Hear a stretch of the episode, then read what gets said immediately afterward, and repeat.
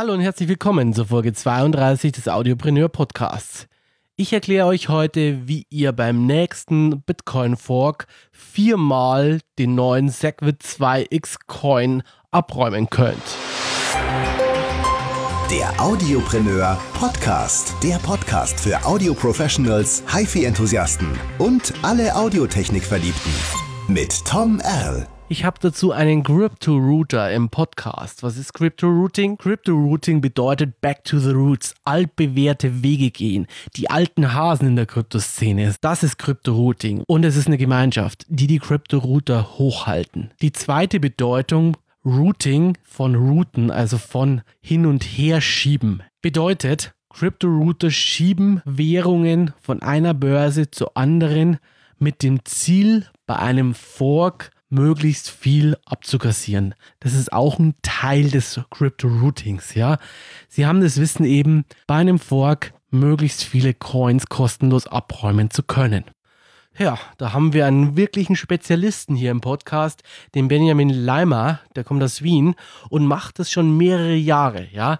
Die Geschichte von ihm ist unglaublich. Er war fast auf der Straße, konnte keine Rechnungen mehr zahlen und dann kamen die Crypto-Coins und er hat das Mining für sich entdeckt. Das ist jetzt schon eine Zeit her, aber seitdem hat sich einiges getan.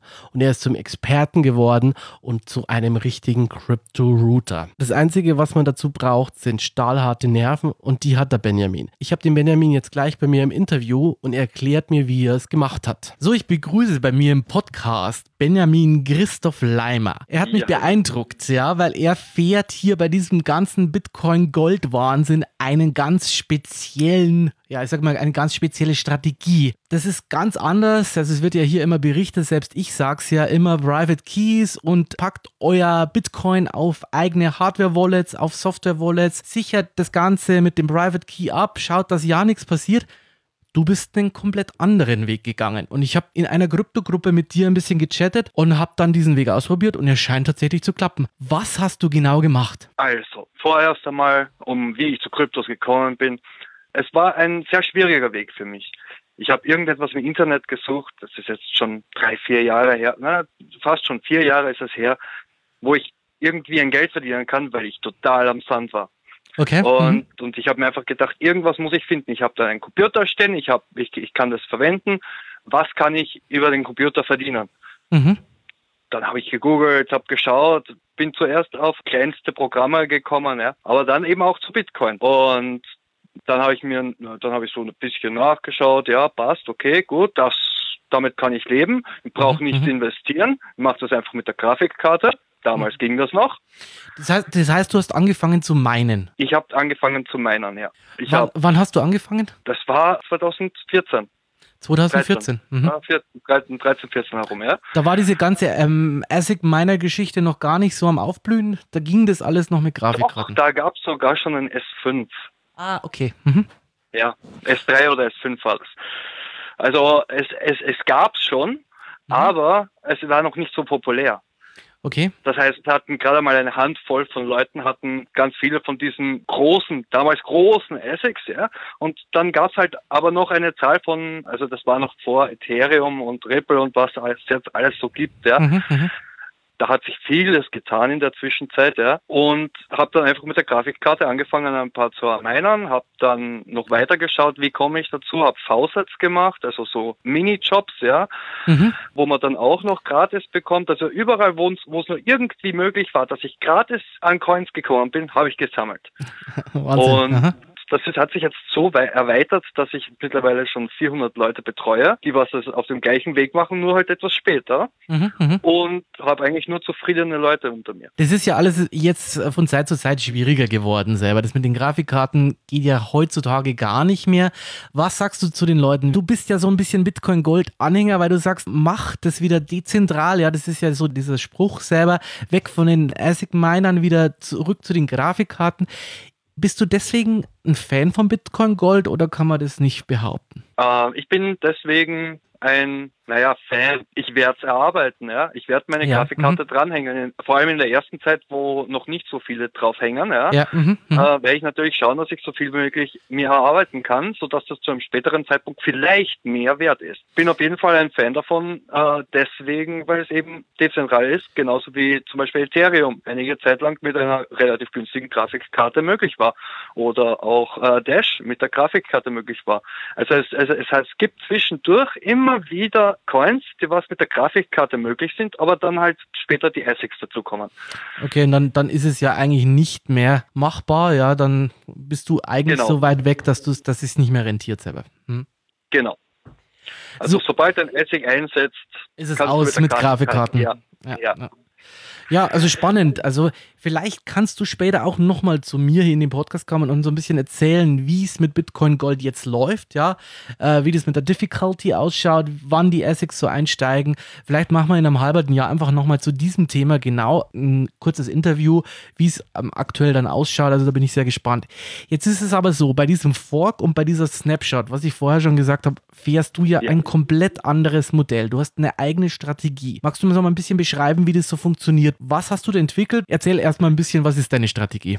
Also meine Strategie ist, von einem Exchange zum anderen zu wechseln, Mhm. wo es, also beim ersten Exchange die Auszahlung abwarten Ja, und beim zweiten Exchange vorher reingehen, bevor die Bitcoin Gold ausgezahlt werden. das heißt, du hast es jetzt, kann man doppelt kassieren. das heißt, du hast, äh, du hast es jetzt so gemacht. Du hast jetzt eine Börse gesucht, die schon vorher Bitcoin Gold ausschüttet. Ja, Genau. Und- Da bin ich darauf gekommen, deswegen, weil es schon damals beim Bitcoin Cash die Möglichkeit gab, vor dem Fork Bitcoin Cash zu bekommen. So kam ich eben auch auf die Jobit-Seite, wo ich dann eben auch gemerkt habe, okay, da sind ja schon Bitcoin Cash. Geil, das du jetzt umwechseln und schick das zum nächsten Exchange. Und da bin ich drauf gekommen, dass das möglich ist. Das heißt, du wartest immer ab, bis der nächste Exchange dann Bitcoin Gold anbietet. Jetzt ist es ja so, die, der, der Bitcoin-Handel wird ja da kurzzeitig eingefroren. Wie gehst du da vor? Da schaue ich natürlich nach, was gibt es auf dem nächsten Exchange auch zum Traden. Mhm. Also es gibt ja auf jedem Exchange so um die 700 Coins. ja. die man wechseln kann. Ja? Wenn die gleich sind, ja, also wenn Do Doge zum Beispiel oder Storage oder ja, gibt's eben auf Bitrex zum Beispiel auch, ja. Mhm, mhm. Also nehme ich die her, tu bei Mhm. Jobit in Doge, Storage, was auch immer, Ja. äh, Redcoin, ja, umwechseln Mhm, und okay. schick das Ganze auf Bitrex. Okay, und und tust dort in Bitcoin umwechseln. das heißt, dann dort Bitcoin. du machst es noch vor der eigentlichen Ausschüttung Bitcoin Golds, schickst Altcoins Genau. rüber, ja, in die, in die Genau. nächste, schaust, ob die noch nicht ausgeschüttet haben. Das ist ja meistens Genau. vor dem Snapshot. Gehst von den Altcoins dann wieder zurück in Bitcoins, wartest wieder ab, dass die ausgezahlt haben und gehst zur nächsten Börse. So ist es. Ja, Wahnsinn. Wäre ich nie Und drauf das ist gekommen. nicht einmal Betrug. Ne? Vor allem, es wird ja im Augenblick überhaupt noch nicht verhindert. Also man kann das komplett so fahren, wie du das sagst, ja. Jetzt Ja. ist es ja so, du hast es bei Bitcoin Cash auch schon gemacht. Wie oft hast du denn hier jetzt deine Bitcoin Cash erhalten? Viermal. Also bis zu Wahnsinn. viermal ist es dann gegangen, dann war es zu spät. Dann- Viermal! Ja, viermal, ja. Ja, das ist ein tatsächliches Schlupfloch, das äh, noch keiner auf dem Schirm hat. Wahnsinn. Viermal kassiert. Nicht schlecht. So, und jetzt bist du gerade mitten bei Bitcoin Gold. Du hast ja schon eine Börse angesprochen, die relativ früh dran war. Ich glaube, das war eine der ersten Börsen. Welche war das? Ja, das war Jobit. Das, Mhm. äh, die haben jetzt den Trade von Bitcoin Gold offen. Also man kann bereits Bitcoin Gold traden. Mhm, mhm. Und ja, dort habe ich eben die Bitcoin Gold in Bitcoin gewechselt, dann zu Doge und die liegen jetzt schon auf Bitrex und sind schon in Bitcoin gewechselt und warten darauf, dass ich die nächste Ausschüttung bekomme. Wahnsinn, also ein interessantes System. Ja, also es ist natürlich so, man muss natürlich sagen, es gibt auch Börsen, die immer mal wieder so in den einschlägigen Medien so in der Kritik stehen, da kommen Bitcoins weg und so weiter. Es ist natürlich immer so eine Sache, ob man sich da sicher ist. Also ich muss selber dazu sagen, immer sich mal so ein bisschen die Bewertungen anschauen, schauen, okay, kann ich mit meiner Sicherheitsstufe vereinbaren, mit mir selber vereinbaren und dann wirklich das so machen, wie du das machst. Man muss schon auch ein Ja. bisschen ausgepufft sein und einfach wirklich stahlharte Nerven haben, sage ich mal dazu. Es sind ja auch Börsen dabei, die ganz am Anfang zwar handelbar sind, aber jetzt nicht so den besten Ruf haben, ob das jetzt berechtigt oder nicht berechtigt ist, das kann ich jetzt wenig beurteilen, aber grundsätzlich braucht man da schon Nerven und da muss ich sagen, also Top-System, Top-Strategie, ja, Aber jetzt ich nix. achte natürlich darauf, dass die Börse schon einige Zeit lang besteht. ja, das ist logisch, ja. Beispiel, Äh, wenn ich jetzt da auf die Seite von Bitcoin Gold gehe, ja, sehe ich da Seiten, die was ich vorher noch nie gelesen habe, ja. ja, ja, Und- verstehe ich, ja. Da bin ich natürlich vorsichtig und, und, und lasse Finger davon. Ja? Mhm, mhm. Also es, es sollte schon auf Seiten sein, die was es schon einige Zeit lang gibt. Also nicht erst frisch irgendwie Also- auferstanden. ja, von Ja, ja, klar. Mhm. Ja.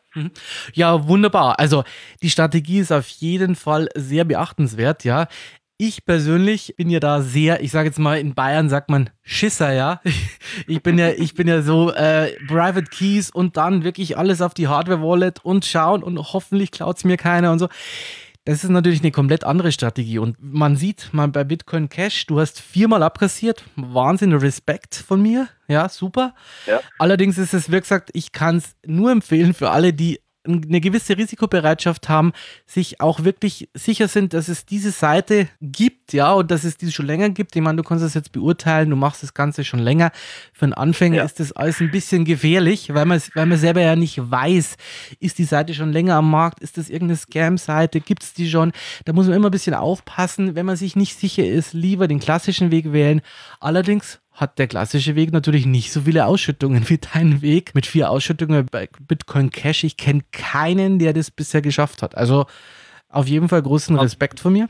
Man muss Zeit mitbringen. Also jetzt während, während der Arbeit oder so ist das keine gute Idee. Ja? Ja, jetzt verstehe ich, ja. Es blockiert ein bisschen Zeit, das ist klar, aber Ja. trotzdem auf jeden Fall deine Strategie beachtenswert. Gibt es noch irgendwas, was dich beschäftigt jetzt im, im Kryptomarkt? Wie siehst du den Kryptomarkt jetzt so die nächsten fünf Jahre? Du machst jetzt ja schon ein bisschen, wird so sein wie beim Internet. Wir sind gerade Ära Akustikkoppler Modem und es geht dann alles, wird alles einfacher. Äh, Wie siehst du das mit den klassischen Währungen? Werden sich die Banken beteiligen? Wird es Verbote geben? Gibt es so ein bisschen Ausblick, den du uns geben kannst? Also Glaskugel habe ich natürlich keine hier stehen, ja. Aber ich sehe eine, eine positive Zukunft voraus. Mhm.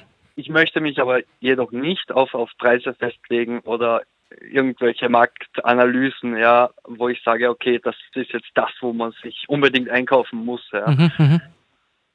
Aber du glaubst jetzt, eher äh, Abstand dazu. das ist klar, aber du glaubst jetzt äh, so an kein Verbot, du glaubst schon mehr, dass es so in Richtung Mainstream gehen wird, oder?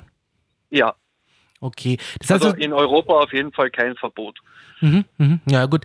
China ist ja so ein, ist überhaupt die Blockchain-Technologie, die in China ja so nicht so gefragt ist, weil sie ja dezentral ist und Ja. der Staat ja hier unbedingt überall mitreden will. Deswegen äh, ist das klar, ja. Ja, spannend, wie es weitergeht. Also mich persönlich interessieren die nächsten fünf Jahre auch sehr, ja, wohin diese Blockchain-Technologie geht, wie es weitergeht mit den ganzen Altcoins, wo Bitcoin in fünf Jahren steht. Ich bin gespannt, was das so ist. Ich freue mich auf jeden Fall, dass du bei mir im Podcast warst und heute deine spezielle Strategie so ein bisschen gezeigt hast. Das heißt also, man muss nicht nur die 0815 Strategie Sicherheit fahren, sondern man kann auch ruhig ein bisschen knackiger, sage ich jetzt mal, dabei sein. Nur für alle, die Zeit mitbringen, die eine gewisse Einschätzung schon haben, eine gewisse Erfahrung haben und auch eine gewisse Risikobereitschaft. Dankeschön.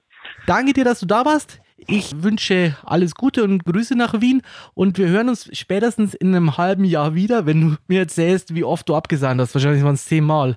Egal, egal wie viel man hat, es ist immer irgendwas. Also ein Geschenk ist es auf, je, auf alle Fälle. Auf jeden Fall. Danke dir und mach's gut. Tschüss. Servus. Dankeschön. Tschüss. Ja, ein sehr spannendes Interview fand ich. Wie ist denn jetzt eigentlich die Bitcoin Gold Fork gelaufen? So, erstens, sie ist natürlich viel zu früh gelaufen. Sie ist nämlich um 3 Uhr mitteleuropäischer Sommerzeit gelaufen. Angekündigt war es für 12 Uhr am 24. War natürlich viel zu früh. Hat natürlich ein bisschen mit dem Block zu tun, bei dem die Fork stattgefunden hat, aber es war viel zu früh. Ja, noch dazu haben einige Börsen, ja, so ein bisschen diese Underground-Börsen, wir haben es ja gerade im Interview gehört, schon vor der Fork ausgeschüttet, ja, was ich ein Unding finde, aber es war halt so, ja. So, und bis Stand jetzt, wir haben heute den 27.10.2017, gibt es keine Replay Protection bei Bitcoin Gold. Was ist eine Replay Protection? Es ist ja so, ihr habt auf beiden Blockchains identische Balances. Ihr habt die Private Keys, die identisch und kopiert wurden. Versuche ich jetzt auf einer Blockchain, zum Beispiel auf der Big Bitcoin Blockchain, irgendein Geld zu transferieren, kann ich das auf der anderen Blockchain, zum Beispiel Bitcoin, auf der Bitcoin-Blockchain replayen. Das heißt also, ich kann beklaut werden. Dafür gibt es diese Replay Protection, da werden ein paar Bits, ein paar Keys eben angehängt und dann kann man das auf der anderen Blockchain nicht replayen. So, mal ganz kurz erklärt. Problem ist jetzt, diese Replay Protection wurde noch nicht eingebaut. Bedeutet, sie haben eine Bounty ausgeschrieben. Was ist eine Bounty? Das ist so eine Art Programmierwettbewerb, eine, ein Programmierangebot auf GitHub, ja, so eine Programmiererplattform. Und äh, sie zahlen da irgendwie 300 Bitcoin Gold in der Zwischenzeit für den, der diese Replay Protection in den Code einbaut. Ja. Jetzt gibt es manche Hersteller, die warten darauf und sagen, also es ist erst sicher, Hersteller von Hardware-Wallets zum Beispiel, wie der Ledger, es ist erst sicher, das zu integrieren, wenn diese Replay Protection mit im Code eingebaut ist. Bis heute leider nicht passiert. Bitcoin Gold, wie schaut es damit aus? Wer hat es bekommen? Alle, die diesen Private Key eben haben und innerhalb der Blockchain am 24. um 3 Uhr eine Balance hatten. Die ist kopiert worden auf die Bitcoin Gold Blockchain. Jetzt gibt es aber folgendes Problem. Versuche ich jetzt die Bitcoin Gold abzuheben auf der Bitcoin Gold Blockchain, gibt es eine Problematik und zwar, ich muss ja hier meinen Private Key von den Bitcoin, von der Bitcoin Blockchain eben eingeben. Jetzt ist natürlich erstmal das erste Problem, ist es denn überhaupt ein Wallet, was sicher ist, ja, weil ich gebe ja meinen Private Key von meiner Bitcoin Balance hier ein. So, Jetzt gibt es eine Möglichkeit, diese Replay Protection zu umgehen und sicher meine Bitcoin Gold zu transferieren. Wie mache ich das am besten? Ich gehe so vor. Ich überweise auf mein Wallet, wo ich jetzt bin, ja, auf mein Private Wallet, überweise ich ein bisschen Bitcoin. Das heißt, die Balance an Bitcoins, die ich hier habe, ist größer wie die Balance, die ich um 3 Uhr in der Gold-Blockchain hatte.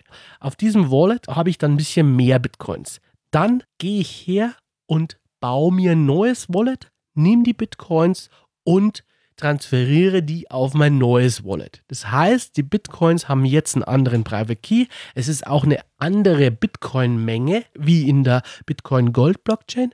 Und dann gehe ich her und habe jetzt ja in der Bitcoin-Blockchain einen anderen Private Key, habe einen anderen Amount an Bitcoins. Und jetzt gehe ich her und nehme in der Bitcoin-Blockchain meine Bitcoin Gold und transferiere die wiederum auf ein anderes Wallet, damit ich hier auch einen anderen Private Key bekomme. Und insofern bin ich jetzt safe. Ich habe eine andere Balance, ich habe andere Private Keys und ich habe meine beiden Coins jetzt safe ohne Replay Protection. That's it. Ich hoffe, euch hat es wieder Spaß gemacht hier bei mir im Podcast. Nächste Woche gibt es ein neues, spannendes Thema. Vielleicht hat es mal nichts mit Krypto zu tun, je nachdem, wie ich Lust habe.